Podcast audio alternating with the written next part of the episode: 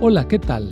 Soy el pastor Misael Castañeda y te invito a escuchar la devoción matinal Pablo, reavivado por una pasión, una serie de reflexiones basadas en el libro de los Hechos y las cartas Paulinas para nuestra vida hoy, escritas por el pastor Bruno Razo.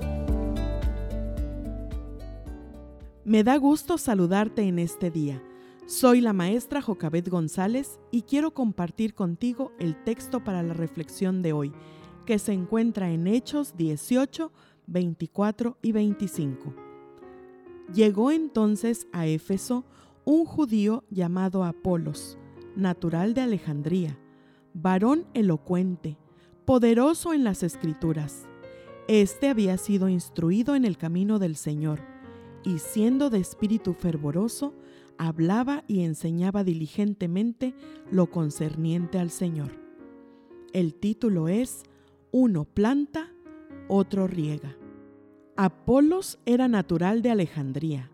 Esta ciudad era un gran centro cultural y poseía una de las bibliotecas más grandes del mundo antiguo. Apolos era erudito, capaz, fuerte, elocuente y un brillante orador había sido instruido, palabra de la que se deriva catequizar, y significa que además de haber estudiado por sí mismo, había sido enseñado por alguien. Había aceptado la enseñanza de Juan el Bautista acerca de Jesús y, con la ayuda de Aquila y Priscila, su conocimiento de la revelación de Dios, el ministerio de Cristo, la obra del Espíritu Santo y el papel de la Iglesia fue ampliado. Esto lo llevó a ser aún más eficiente al enseñar diligentemente, con precisión y con esmero. Él era muy preparado e instruido, pero no se cerraba las puertas a crecer en el conocimiento. Es necesario aprender, desaprender y reaprender. Nadie sabe tanto que no pueda aprender alguna cosa más, y nadie es tan ignorante que no pueda enseñar.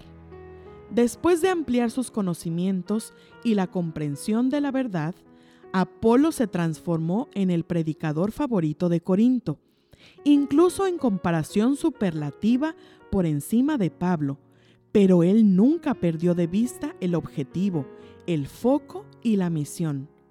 Apolos tenía en claro su responsabilidad individual, pero al mismo tiempo sabía que el equipo, el mensaje y el originador del mensaje estaban por encima de todo.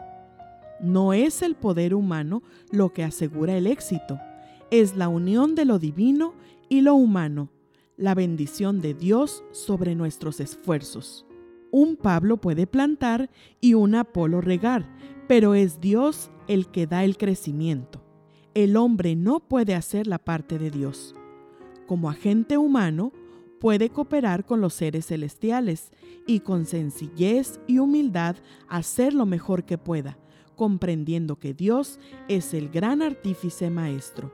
Elena de White, Servicio Cristiano, página 322. Apolos no se prestó a crear rivalidad ni enfrentamientos. Al contrario, buscó sumar, porque ningún jugador es tan bueno como todos juntos. Alfredo Di Stefano. Pablo afirma que se necesita del que planta y del que riega, pero el crecimiento viene solo de Dios. Por eso, te invito hoy a dejar de lado el individualismo y a que unas tus fuerzas luchando por el crecimiento. Ya lo decía muy bien Martin Luther King Jr o aprendemos a vivir juntos como hermanos, o vamos a perecer juntos como necios. Esta fue la reflexión del día de hoy.